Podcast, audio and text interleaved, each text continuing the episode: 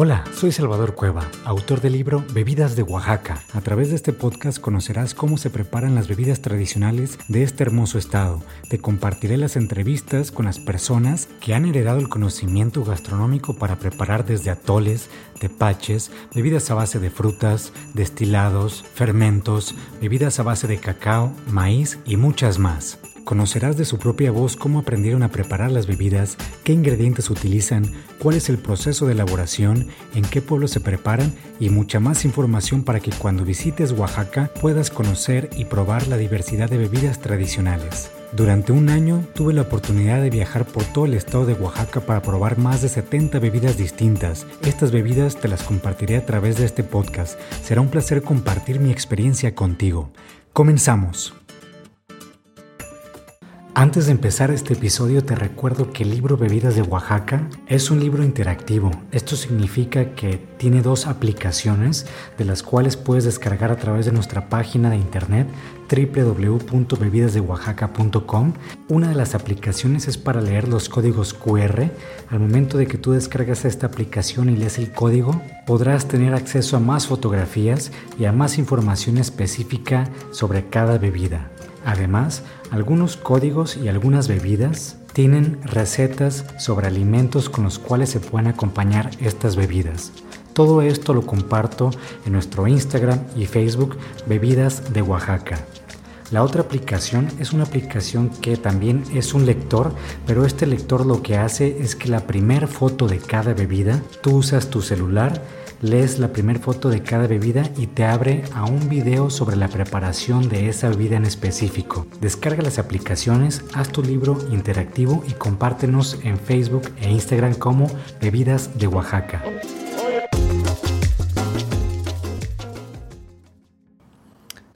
Hola, espero se encuentren muy bien. Mi nombre es Salvador Cueva y hoy es el episodio número 16 de, este podcast Bebidas de Oaxaca, el podcast donde platicamos con las personas quienes tienen el conocimiento para preparar estas bebidas tradicionales.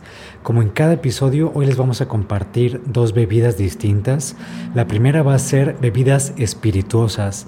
No sé qué se les ocurre a ustedes, qué se les venga a la mente con esta palabra de bebidas espirituosas, pero nuestro amigo Otón de Tlajiaco. Él les va a platicar de qué se trata esta bebida. Y la segunda parte de este episodio va a ser sobre el café, específicamente sobre la marca Café Labrador.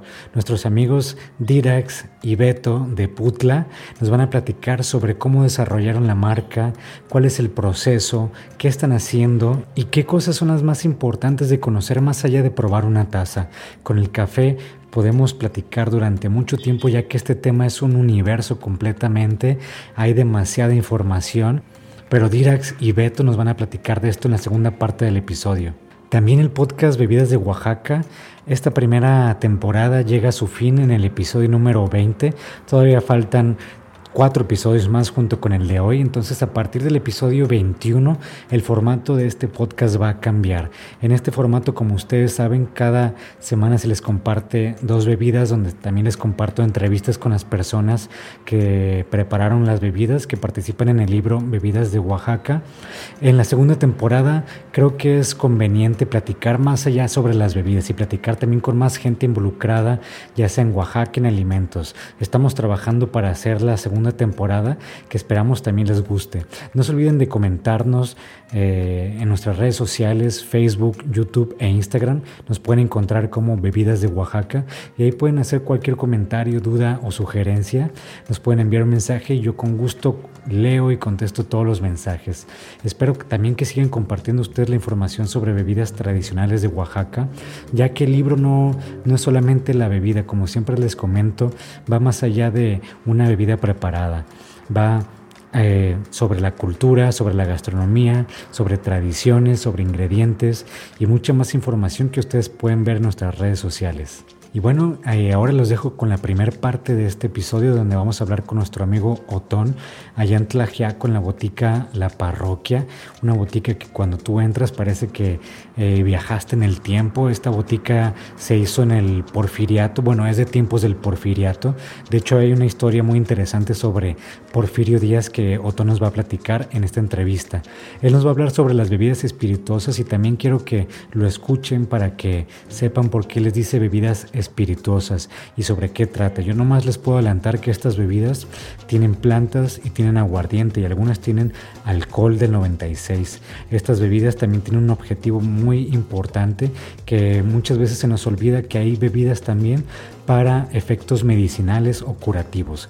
Y este es el objetivo de eh, las bebidas espirituosas. Pero tú nos va a platicar un poquito por qué se llaman así, nos va a platicar sobre la botica La Parroquia, cómo empezó y cómo ahorita está a cargo de esta botica, que si vienen a Oaxaca y visitan Tlajiaco, definitivamente tienen que visitar esta botica que está en el centro de Tlajiaco, justo a un lado de la iglesia principal, entre el Zócalo y la plaza, y la plaza principal. ¿Tu nombre completo? Otón Jesús Valle Jiménez. ¿Y de dónde eres originario? De Tlajiaco, Oaxaca, de aquí. Ok. ¿Y cuál es el nombre de las bebidas que me estás presentando? Originalmente, bueno, al menos aquí en la botica, pues como se elabora algo de, lo que se utilizaba antes como medicina, entonces eh, había algunas medicinas que eran a base de, bebidas espirituosas, se llaman, ¿no? Okay. Entonces podían ser tinturas, alcoholatos, este, eh, esencias, este, macerados, o sea, en primera al alcohol le decían este espíritu de vino. Entonces, por un lado ese es este agua espirituosa y por otro lado, al macerar o al hacer una tintura, un alcoholato, una esencia, obtenías el espíritu de la planta, sus propiedades. Entonces también por eso era este agua espiritual pues hay infinidad de curados como infinidad de plantas que se ocupan para...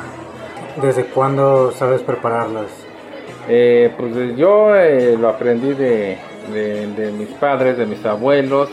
Ellos ya tienen bastante tiempo preparándolas, pero yo eh, pues como unos 35 años. ¿Esta botica era de tu abuelo? Sí. ¿Sí? ¿Cuál es el, cuál es el nombre de él? Valentín Nicolás Jiménez. Ok, ¿y el nombre de este lugar cómo se llama? Eh, Botica La Parroquia. Más o menos como cuántos años tiene desde que eh, empezó a trabajar esta botica. La botica como 150 años. Platíqueme de las de estas este, hierbas, cuáles son las propiedades curativas o por qué la gente las, las viene a comprar. Aquí más que nada todavía hay bastante población de las comunidades y pues las plantas se dan en, las comunidades, en los, en los campos. Entonces ellos se curan en base a esas plantas y, pues aquí es donde también vienen a, comprarlos en una mayor cantidad. Eh, lo ocupan para el coyote, por ejemplo, es este para cuando tienen alguna preocupación, algún enojo, eh, algún alguna emoción fuerte para que no les pueda causar algún daño, pues se toman el coyote, el pericón es digestivo, es para el estómago, el azar es para los nervios, eh, la flor de tila también es para, para los nervios, para el estrés, para la ansiedad, el guaco lo ocupan este, para la circulación, también para eso ocupan el, el itamorreal, el jengibre. Eh, hay varias plantas para una misma, un mismo malestar, para alguna misma enfermedad. entonces ya ahora sí que al gusto del, de la persona, ya e, ellos deciden qué, qué sabor les gusta, ah, cuál no, y ese toman. hay sabores dulces, hay sabores amargos, hay sabores picantes hay sabores este, a, tierra, entonces dependiendo de, las personas, las mujeres generalmente quieren algo un poco más dulcecito, algo más leve, los hombres un poco más, más amargo, más fuerte, más picante. Y ya a los niños, por ejemplo, se les da esas mismas plantas, pero en infusión. ¿Hay alguna de estas bebidas que se pueda tomar todos los días, que se recomiende tomar todos los días? Pues lo puede tomar, pero en pocas cantidades, porque de todas maneras el grado del, alcohol eh, que contiene el, aguardiente es, es bajo y lo ocupan también más para, pues, para la circulación, para activar el cuerpo. ¿Cómo es tu proceso de...? El proceso es simple, es el mismo, nada más pues se compra la, la hierba que tú vas a necesitar, eh, la cantidad que tú vas a necesitar, compras el, aguardiente y pones a, secar la, planta, eh, que esté completamente seca. Eh, pues eso va a depender del clima, va a depender del tiempo y ya cuando lo vas a elaborar pones en maceración la hierba en, en, el aguardiente y pues los dejas macerando a uno o dos meses va a depender de qué tipo de planta sea y hay unas que despiden sus propiedades más, más pronto, hay unas que tardan un poco más y ya de ahí ya haces la colación y ya está listo para usarse. Entonces depende mucho del clima también el, secado y depende de la planta. sí, porque por ejemplo en invierno a veces la planta ya, ya, ya avanzó un poco en secarse. Ah, es menos el tiempo para el secado. Ah, en cambio en el verano que hay más humedad pues tiene más agua la, la planta y tarda más en secarse. ¿Hay alguna de estas bebidas que es la que te piden más común que siempre tienes que tener? Eh, pues el coyote porque pues la gente más se, preocupa, se enoja, es la que más pide para consumir cuando tiene alguna emoción fuerte. ¿Les ayuda para, como para relajar o para...? Eh, no, digamos que para la bilis, para cuando se enojan, para que no les resulte alguna enfermedad, se toman el coyote. Esas son de las más comunes y para los nervios, que es la gente que a veces anda media ansiosa, estresada, esté preocupada, pues la flor de piel, la flor de azar. Okay. ¿Y algo que quisieras agregar sobre estas, esta medicina natural? Pues es una tradición que viene ya desde eh, hace mucho tiempo, eh, de que la gente se cura a través de, plantas. Las comunidades le tiene incluso más fe que, a, las, a, las, pastillas, a la medicina de patente. También porque pues e, ellos tienen más acceso a, a las plantas en sus cerros, en su montaña donde viven y, también resulta de alguna manera económico para ellos. Entonces también ellos por tradición, ya, ellos ya se lo vienen pasando de, padres a hijos, es algo que, ya conocen, es parte de su cultura. ¿sí? No, no es algo que tengan que aprender, o sea, ya es, ya es tradicional y, ya tiene 200, 300 años, incluso antes de la conquista, sí se curaban. pues Estas bebidas dices que dura dos meses en, en que se maceren, que ya quede bien para servirse, ¿cuánto tiempo más se puede quedar así enfrascada? Pues te puede durar bastante tiempo eh, porque de alguna manera está conservada en alcohol y entonces aquí eh, si acaso lo que puede llegar a pasar es de que pierde un poco sus propiedades, es decir, o, te hace efecto con una mayor dosis ah, o la misma dosis que has estado tomando te, te dura menos el efecto. Y por ejemplo, alguien, alguien que venga que no sea de aquí de la comunidad y, y no conozca qué tomar, tú le puedes recomendar algo si viene con, por ejemplo, me duele el estómago, me duele la cabeza, tú das esas recomendaciones para el tipo de bebida. Sí, o sea, la, las plantas ya tienen sus, sus este, propiedades para qué sirven. Entonces, en base a eso, pues ya de ahí le decimos estas plantas son para esto, estas plantas son para lo otro. Pues como se le da la, la dosis mínima y, y, digamos que no puede afectarle, ¿no? Y, a diferencia a lo mejor de alguna medicina de patente no, no puede tener este efecto secundario. Claro, eso es muy importante.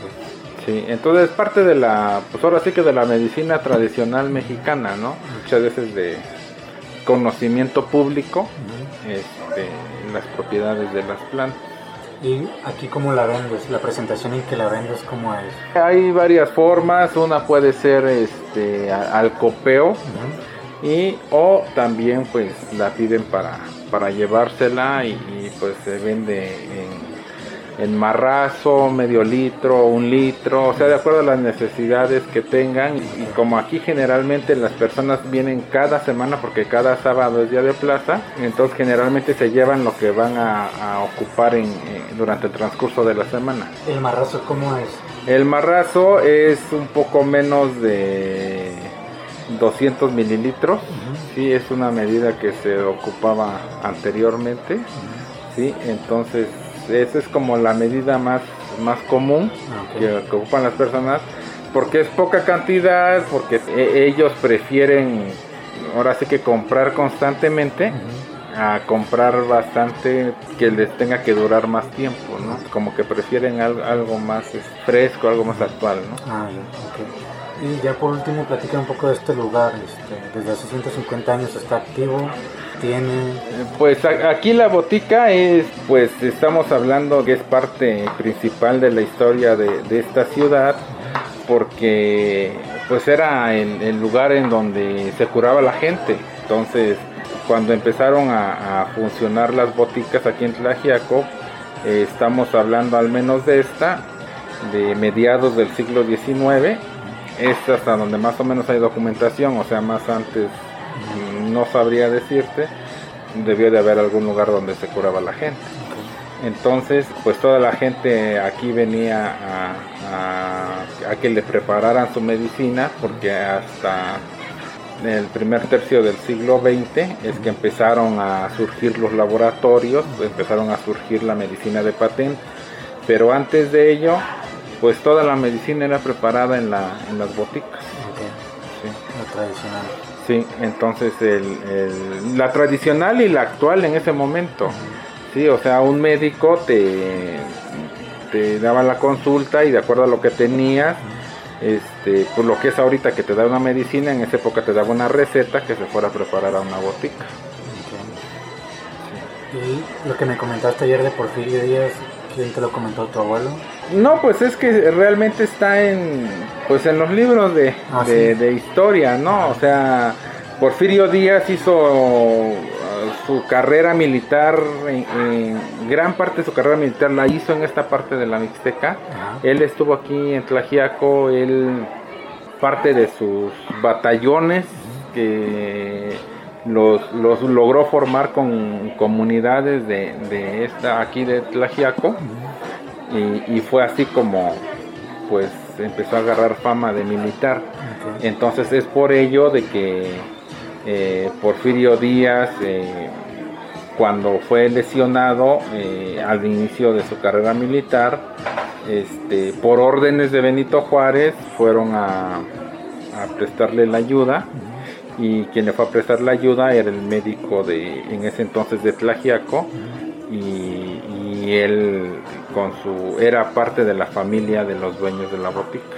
Ah, no dejen de mandarme comentarios sobre qué les pareció esta primera parte del el episodio número 16 eh, de bebidas de Oaxaca, la plática con Otón, qué les parecieron las bebidas espirituosas, cuál se les antoja probar o qué les interesa conocer sobre estas bebidas espirituosas, ya que hay un mundo de información.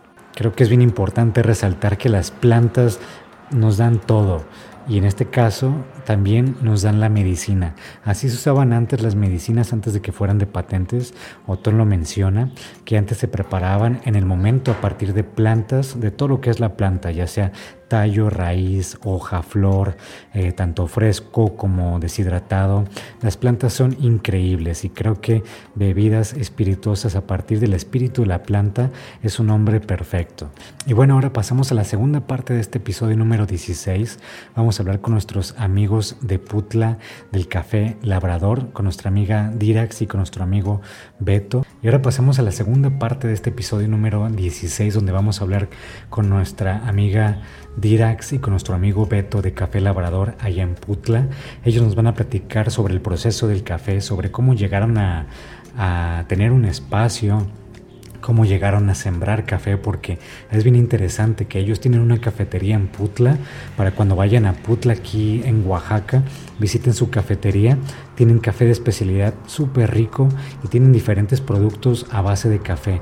Es bien importante que ellos más bien es bien importante que ustedes conozcan que ellos siembran y cosechan su propio café, lo que da una tasa de excelencia cuando tú la estás tomando.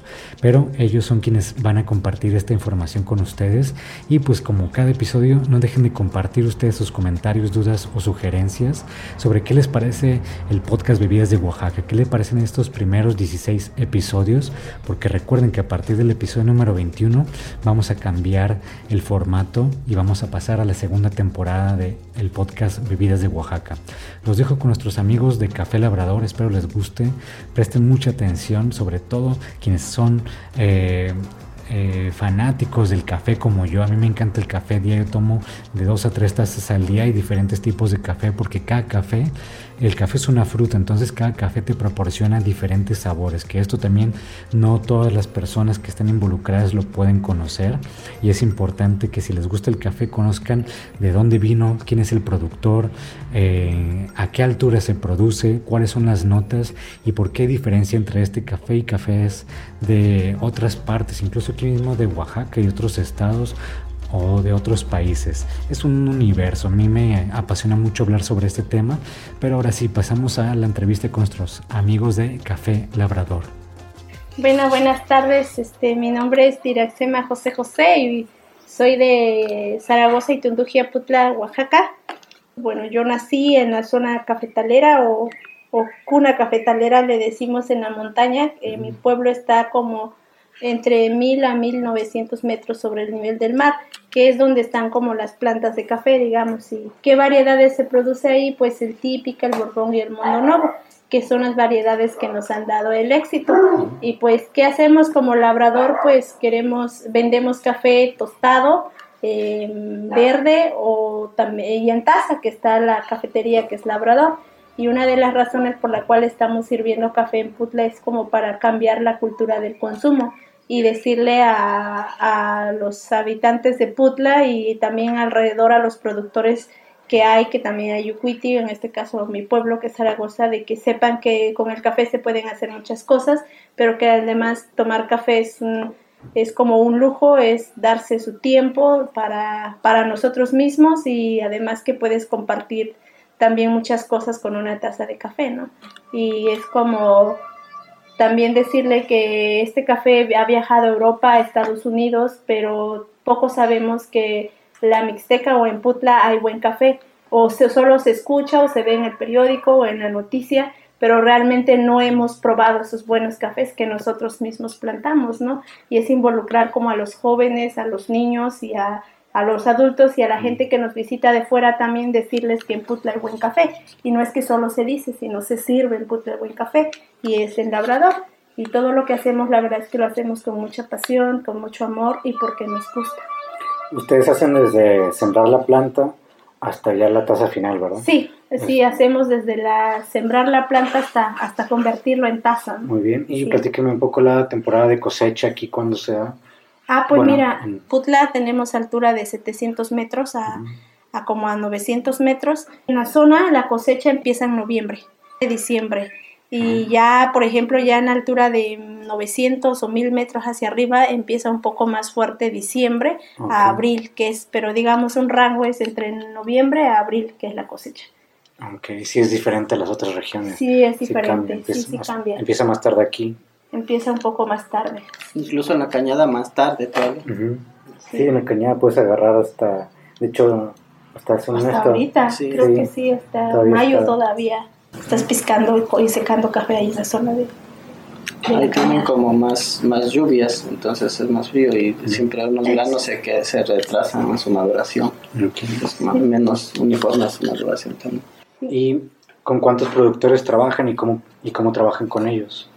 Pues mira, ahorita eh, eh, trabajamos con 20 productores y pues la forma de trabajar con estos 20 o con los que más se vayan sumando o vayan queriendo formar parte de Labrador en un futuro es también como también el productor este tenemos como educarnos un poquito a que tenemos que trabajar bien para vender bien. La manera que trabaja Labrador con los productores es como recibiendo su muestra de café de lo que tienen eh, lo catamos, lo probamos y si es el café que buscamos o la calidad que buscamos, decidimos hacer negocio con ellos siempre y cuando también ellos estén de acuerdo como en el precio, que es la parte principal, pero labrador que esté de acuerdo con la calidad, ¿no? Que ambos estemos de acuerdo. Es lo que hacemos con ellos y también un poco Aquí es importante decir que también se rompe un poco la intermedia, los intermediarios, ¿no? Que el trato aquí es productor y barra, en este caso productor y labrador, no hay nadie en medio para que la ganancia pues se la pueda llevar directamente el productor del trabajo y el esfuerzo que está haciendo con su producto. y además un poco también enseñarle a esta gente de que qué diferencia hay si yo te hago un mal proceso de mi café y qué diferencia hay de un proceso que lo selecciono, que lo cuido desde la planta, ¿no? Y qué sabores, qué notas que sí cambian, ¿no? Y es lo que el mundo ahora o la gente que toma café anda buscando como cafés especiales, que tengan buenas notas, que están dispuestos a pagar, pero que realmente pues se sientan a gusto con su taza que están tomando. Y una de las partes pues también es estar en relación con los productores, con los clientes, ¿no? Es, esa es mi función. Es bueno en un proyecto como este, ¿no? Ustedes, aparte de ofrecer el servicio de ya el café en taza y, y diferentes métodos, venden el grano para ¿Para otras cafeterías? Sí. ¿O para otras personas? Sí, sí vendemos este, el grano. En Putla empezamos como con una venta muy mínima y en Putla pues la gente empezó a experimentar. En un inicio sí nos costó un poco ah, algo porque teníamos, ¿qué es un espresso? ¿Qué es un cappuccino? ¿Qué es un latte? ¿Qué es un americano? Y nosotros tuvimos que ir explicando como a detalle lo, lo del menú, lo de la carta, digamos y lo frío, ¿no? ¿Qué, ¿Qué, es un frappé o qué es uno en las rocas o qué es un café frío? Porque qué diferencias hay, ¿no? Entonces, este, sí nos costó, pero al final de cuentas creo que ahora tenemos un público en el que ya llega y me das un... Sí, más conocimiento. Sí, más conocimiento de, de la gente. Y sí vendemos café en grano eh, por medio kilo, un kilo, este y vendemos también café en verde como decía puede ser también depende de 5 kilos 4 kilos 1 kilo. Pero también ya el cliente de café en grano o digo molido reciente molido ya ha incrementado en Putla también un poco más. ¿Y el, café que venden en grano es de los 20 productores o es de los que ustedes producen? Es la mezcla de los 20 productores. ¿Cómo se hace la mezcla? Pues igual tratamos de que los puntajes sean iguales para esa mezcla. Y si hay un productor que se salió mucho más alto de esa mezcla, o, mucho más bajo, pues no entra en la, en, la, mezcla de la casa o en la mezcla de exportación. Y si hay uno que se sale el rango y que alguien, un, un cliente, ya sea en Oaxaca, en México, en otro lugar, mandamos muestra y si lo paga, lo vendemos por separado. Pues tendría que ser un café como de 86, 87 puntos. Entonces, eh, la selección se puede decir que es un café de especialidad lo que están vendiendo. Sí, nuestro café es de especialidad y pues, ¿por qué de especialidad? A veces también hay que cuidar siempre cuando digas que vendes un café de especialidad, porque cuando dices mi café es especial o mi café es diferente, tienes que soportar por qué es diferente, ¿no? O sea, no nomás es diferente porque es borbón o es típica o es geisha, sino cómo soporto yo que ese café es diferente, pues con una buena selección, ¿no? Y eso estamos hablando pues desde el campo hasta la taza. ¿La selección la hacen a mano o cómo funciona? Eh, en un principio la hacíamos a mano, porque la verdad era, empezamos con un volumen muy pequeño, que si te contamos eran 5 kilos, ¿no? Al principio. Pero ahora ya no, para salir el año necesitamos 8 toneladas y media. Entonces ya lo tenemos que hacer a través del tren de morteo. ¿Qué es el tren de morteo? Pues es una máquina donde te selecciona el café por peso, tamaño, color y densidad, además que es el peso, ¿no? Que, aunque esté grano, aunque esté grande el grano, pero pues no pesa, tiene que separar la máquina. ya es una clasificación muy específica. Sí, ya nos basamos en lo que es el SCA, que es la Asociación de Cafés Especiales a nivel mundial, ¿no? Entonces vamos con esas reglas, ¿no? De, de selección. Igual en el tueste hacemos, igual viene seleccionado ya a través del tren de morteo, pero además acá Beto cuida mucho esa parte del tueste. Sí, platícame el tostado, Beto, ¿por qué es importante en el proceso del café? Lo que me decías hace rato, de que aunque la, la parte de sembrar y cosecha, todo esté como bien cuidado, en el tueste se puede venir para abajo. Bueno, sí, el, el tema del tostado pues es como un arte también, este, influye muchas, muchos factores uno de ellos es el clima, cómo funciona tu máquina. El equipo también es importante si responde bien a los cambios de temperatura, ajustes de temperatura, de aire. Ahí entra la parte del, conocimiento, ¿no? la experiencia que tiene el tostador. Cómo cuidar esos, esos parámetros para que el café sí conserve esa calidad. Caso contrario, pues se deteriora una calidad. Entonces hay que tener cierta experiencia para poder tostar adecuadamente esos granos. Cuidar más que nada la calidad. ¿no? A veces suele decirse que el tostador desarrolla sabores, desarrolla aromas en el café, pero no es así, sino que el café ya los trae, solamente hay que cuidarlos que no se deterioren y que los conserven. ¿no?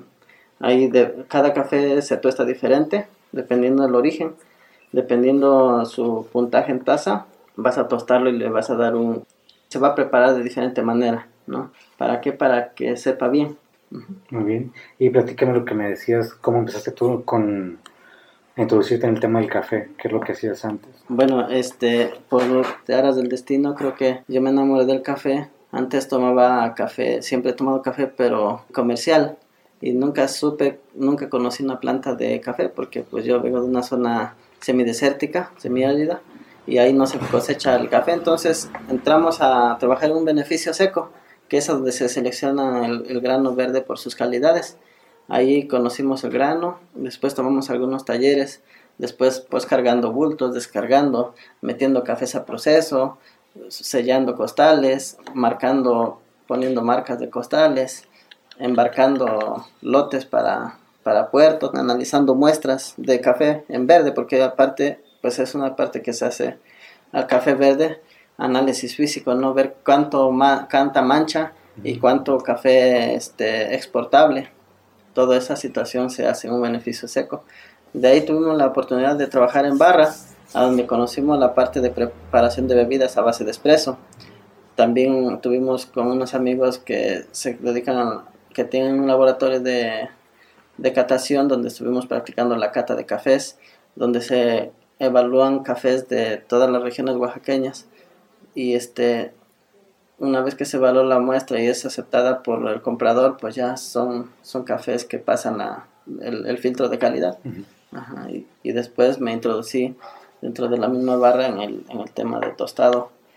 Entonces cómo llegué a este a estos lugares es que pues conociendo cada etapa de, del proceso del café en la cadena cómo se puede romper la calidad o cómo se puede conservar la calidad y conociendo que pues cada grano dependiendo del origen es, es diferente, su textura es diferente, este, el desarrollo, el entonces es diferente y por tal motivo va a dar un perfil diferente. Entonces es por eso que pues yo creo que hacemos una parte muy completa de todo ese proceso. Entonces venimos a Putla para probar esa parte como es lo que nos ha ayudado la parte operativa, ¿no? La, experiencia que traemos con, tratando el grano en sus diferentes fases. Y por último, ¿qué los motivó a poner café labrador y qué quisieran que la gente sepa de café labrador y de las personas con las que colaboran y del café? Ya como conclusión. Pues aquí en Café Labrador pues hacemos un trabajo especializado basado en normas estándares de, del SCA. Eh, la invitación que hacemos a la gente es que se acerquen a conocer el producto, que, que, prueben que no es que todo se puede llamar café, pero que no todo sabe igual y que solamente consumiendo lo que producimos podemos hacer una economía más este más local detrás del café hay mucha, hay mucha gente que depende detrás de, del café, entonces podemos apoyar a esas familias que, que, se dedican al cultivo, podemos apoyar a la gente que está detrás de barra también trabajando, este, preparando bebidas, haciendo limpieza, este, el, los meseros, toda esa parte, hay, es una industria muy grande la del café, ¿no? Se ve un, un poco simple ya en la taza, pero tiene que ver con mucho trabajo atrás y que genera costos, que genera economía y que genera pues toda una comunidad en su entorno, ¿no? Entonces, pues que, se animen a probar algo diferente, que se animen a experimentar, que volten a ver más allá de lo que están acostumbrados, que salgan un poco de la rutina y que pues se atrevan. Yo creo que la, el motivarnos o el venirnos a Putla y el abrir la barra aquí en Putla fue más un reto, ¿no? Un reto de, como te decíamos o te decía al inicio, de cambiar un poco la cultura del consumo, involucrar a la gente, pero a la gente local que está haciendo lo mismo, que está haciendo la producción, que está que los hijos, los niños, los jóvenes se involucran y sepan de lo que estamos hechos también en Putla, ¿no? En alrededor, que hay un buen café y pues más que nada creo que el motor principal es porque nos gusta, bueno, menos a mí me gusta mucho tomar el café y me gusta siempre hablar del café y me gusta trabajar con la gente, porque al final creo que el labrador pues en sí es de la gente, ¿no? Creo que me gusta ese término porque ¿quién es la gente? Primero son los productores, porque si no hay productores no puede existir todo lo demás, ¿no? Si no hay café no existe una barra. Están los que lo toman y la gente que trabaja con labrador, porque además son empleos que estás generando y a veces ya no es como sí labrador o mi negocio, pero ya, o el negocio del negocio, pero es por qué estás ahí, ¿no? A veces eso es un tema, a veces son retos de que de la gente depende de ti, los productores, los empleados y tus clientes, ¿no? Que tienes que estar diario para que ellos lleguen a tomar y disfrutar su café.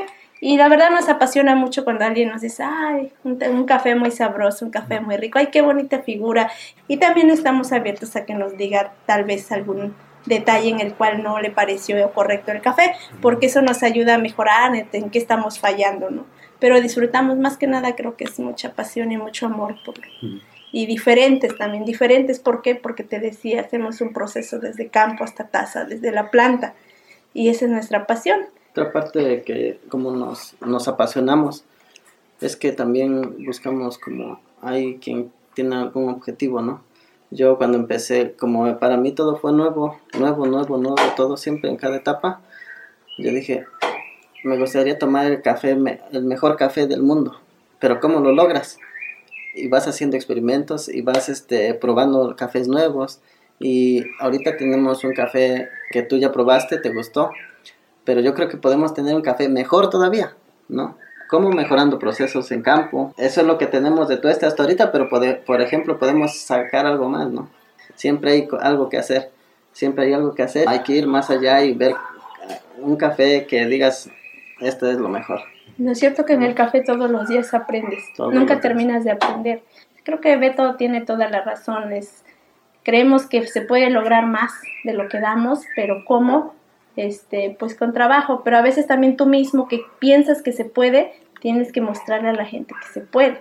Pero queremos que haya gente más siguiendo esas ideas, ¿no? De decir, ah, ¿cómo lo hiciste? O oh, sí se puede, pero que lo demuestres un poco también con la práctica que sí se puede. ¿Y por qué creen que el café de Oaxaca, a pesar de que es tan bueno en calidad, no sea tan conocido en comparación de, Chiapas o de Veracruz y solamente se dé a conocer la parte de Pluma Hidalgo? Porque creo que nos falta mucho trabajo por hacer, mucha difusión, mucho, nos falta este como ir, como lo que estamos haciendo ahorita aquí en Putla, igual quiere que lo hagamos en todo en el estado, que hagamos como más difusión del café de Putla, del Yocuiti, que está de Zaragoza, de La Cañada, de... Falta involucrarnos más, yo creo. Pienso también, no sé si sea tan bueno decirlo, pero pienso que también el gobierno es, tiene que involucrarse, porque también sí es cierto que podemos solos, porque lo hemos hecho y lo vamos haciendo, pero cuesta más. Si el gobierno un poco hiciera más, como pusiera la importancia que se debe y quisiéramos ver como, como Estado que después del agua es el producto más consumido y que además no es que genera más divisas en el país, ¿no? De hecho, es un, genera economía.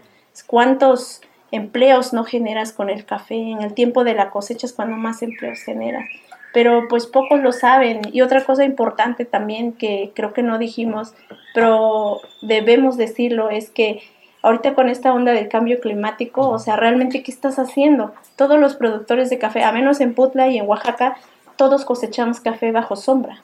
Entonces eso es bien importante porque ¿qué haces? Estás contribuyendo con el medio ambiente y pues nadie voltea a ver esa parte, ¿no? Que no solo renovación de café, sino también de árboles. ¿Por qué? Porque en esas huertas pues viven aves, viven reptiles, viven cualquier, cuantos insectos quieras que haya ahí, porque al final es parte de la fauna. Y hay agua. Eh, bueno, no he conocido, a menos en mi zona no he conocido una huerta de café donde no te quede un ojo de agua cerca o ahí mismo. Entonces, ¿qué estamos haciendo? O sea, falta más gente que se involucre en esto. Yo creo que eso es algo también que nosotros quisiéramos o queremos hacer, ¿no? Involucrarnos más, involucrar a más gente. Pero creo que nuestro gobierno también tiene que apostarle, porque al final es la economía del Estado.